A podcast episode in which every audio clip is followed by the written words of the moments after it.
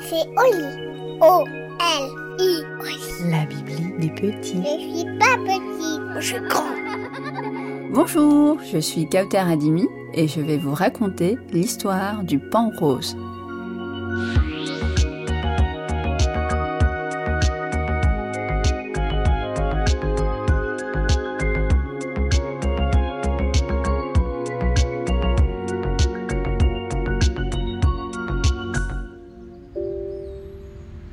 Dans une très vieille ville du sud, une ville toute dorée, poussiéreuse, merveilleuse, aux milliers de fontaines, se trouve une grande maison blanche, entourée de gris noirs en fer forgé, qui protège d'étonnants habitants. Six pans vivent ici toute l'année. Il y en a des bruns, des blancs, des gris et même un d'un majestueux bleu. Mais surtout, il y a Zahari. Zahari est le seul pan rose au monde. Il est flamboyant, époustouflant. Comme l'a titré le journal Le Monde, il est la preuve que le merveilleux existe. Il est la fierté de Victor, son propriétaire.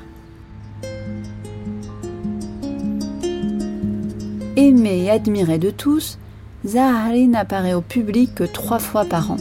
Le premier jour du printemps, le premier jour de l'été et le premier jour de l'automne. Il faut voir quel extraordinaire spectacle c'est. Zahari remonte la grande allée depuis la Maison Blanche, traverse les jardins à la française, s'arrête face au gris, attend quelques secondes et fait la roue. Et alors, c'est une pluie de flashs, d'applaudissements, de cris, de you d'évanouissements. On vient de tout le pays et parfois même de contrées lointaines pour apercevoir Zahari faire la roue. Toi-même peut-être es-tu venu un premier jour de printemps, d'été ou d'automne pour tenter de voir Zahari. Et si c'est le cas, je suis certaine que tu n'as pas pu oublier ce moment. Tu dois te souvenir de l'air digne de Zahari face à la grille, la façon dont il hésite, non par peur, mais parce qu'il sait que cette hésitation est nécessaire, qu'elle permet aux visiteurs de prendre leur respiration, de se préparer au spectacle.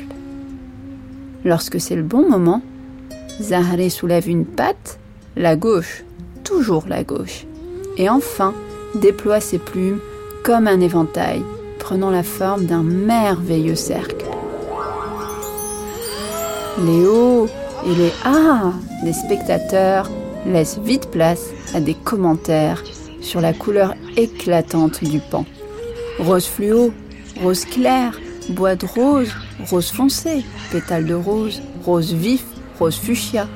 Toutes les nuances colorent les plumes de Zahri qui, fier de lui, fait de petits pas à droite, puis à gauche pour que tous puissent l'admirer. Une fois la parade terminée, après que les derniers applaudissements se sont estompés, que le dernier enfant, toujours le même, un petit garçon blond aux cheveux bouclés, ait fait un dernier au revoir, Zahari remonte l'allée en traînant la patte. Dans la grande maison blanche, Victor et son équipe l'attendent. Ils nettoient puis comptent les plumes, mesurent la roue et inscrivent tout un tas de chiffres compliqués sur un carnet. Zahari attend sagement face à un Victor inquiet. C'est que depuis quelque temps, le pan rose perd trop de plumes.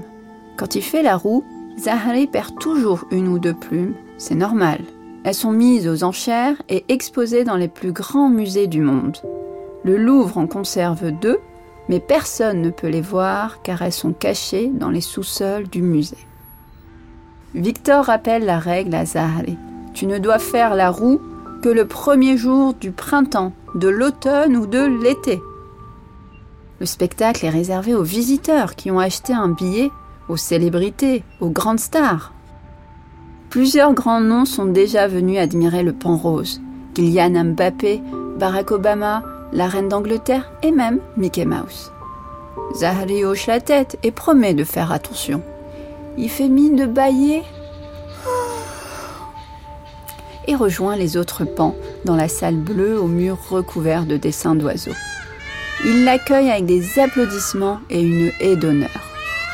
Zahari le sait, on ne fait la roue que le premier jour du printemps, de l'automne et de l'été. Mais quand tous les pans sont couchés, quand les lumières de la grande maison sont éteintes, quand même les bougies des jardins ont fini de se consumer, que plus personne ne peut le voir, alors il arrive que Zahari se faufile hors de la grande salle bleue pour faire d'immenses roues. Des roues comme personne n'en a jamais vu. Des roues comme personne n'en a jamais fait. Il ne se dandine plus. Il ne remonte plus fièrement l'allée. Il traverse les jardins en dansant, se pose sur les toits, file à travers les barreaux du portail en fer forgé, traverse la ville, le pont, le ruisseau, et continue de faire la roue, encore et encore.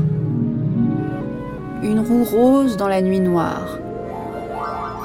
Une roue rose qui scintille parce que même les étoiles et la lune n'ont jamais rien vu de tel, et se penchent dans le ciel, se penchent dans la nuit pour tenter de mieux voir cet étonnant pan rose. Ce qui est bien avec la nuit, c'est qu'on peut y cacher tous ses secrets, se dit Zahari. Au matin, Zahari retourne dans la salle bleue, fait mine de s'étirer comme les autres pans et cache les plumes perdues sous son coussin à carreaux. Toute la journée, Zahari se fait dorloter. On prend bien soin de lui. Il est la fierté de tous les pans. On lit ses plumes, on les nettoie, on lui line les pattes, on lustre son bec, et si on le voit froncer les sourcils, vite on se précipite pour lui proposer une serviette chaude à poser sur sa tête ou un petit quelque chose à manger. Mais tous les jours aussi, Victor compte les plumes du pan rose et s'inquiète de plus en plus. Victor lui répète Zahri, si tu ne fais la roue que le premier jour du printemps, de l'automne et de l'été, pourquoi perds-tu autant de plumes? Rassure-nous, tu ne fais pas la roue en cachette. Zahri proteste. Non, bien sûr que non. Il jette un œil au calendrier tous les matins pour ne pas se tromper. Il secoue la tête. Mystère Victor convoque les plus grands scientifiques. On fait passer une batterie de tests à Zahri. On prend sa température tous les matins. On fait des paris et on s'inquiète. La rumeur parcourt la vieille ville dorée. Autour de la grande maison, s'amassent des gens qui tiennent des bougies et des photos de Zahari en soutien. Zahari se sent mal, mais la nuit, c'est plus fort que lui. Il fait la roue et saute et danse et joue. Il fait la roue et laisse des plumes voler, se perdre dans les eaux de la vieille ville du sud. Il fait la roue et rit, heureux de se voir si beau.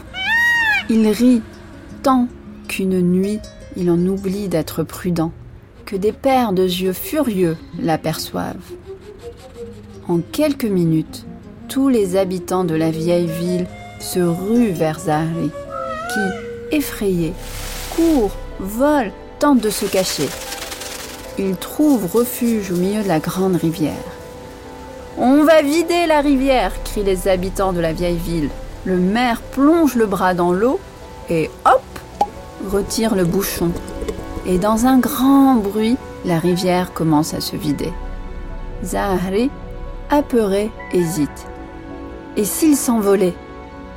Lui reste-t-il assez de plumes pour cela? Il tente de les compter, mais dans le noir, il ne voit plus rien. C'est une folie, dit l'enfant blond aux cheveux bouclés. On n'aura plus d'eau si on vide la rivière. On n'aura plus de beauté si on perd le pan, rétorque son grand-père. Mieux vaut vivre sans eau sans beauté. Vite, l'enfant plonge dans l'eau froide et rejoint Zahri. Vite, il ramasse les plumes roses qui flottent dans ce qui reste de la rivière et les tend au pont. Ne t'inquiète pas, dit l'enfant, je ne les laisserai pas t'attraper. Zahri tremble. Il a enfin pu compter ses plumes. Il ne lui en reste plus qu'une seule. Il ne peut plus faire la roue. Pourra-t-il encore voler? Zahri respire et prend son élan. L'enfant s'accroche à lui et dans un merveilleux bond, Zahali rejoint les étoiles et la lune sous les cris des habitants de la ville. il disparaît au loin, accompagné du rire de l'enfant qui crie à son nouvel ami À l'aventure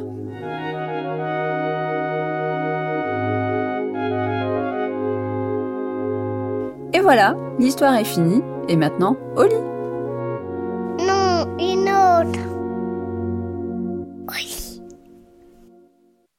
Oli, c'est aussi une collection de livres illustrés à retrouver en librairie.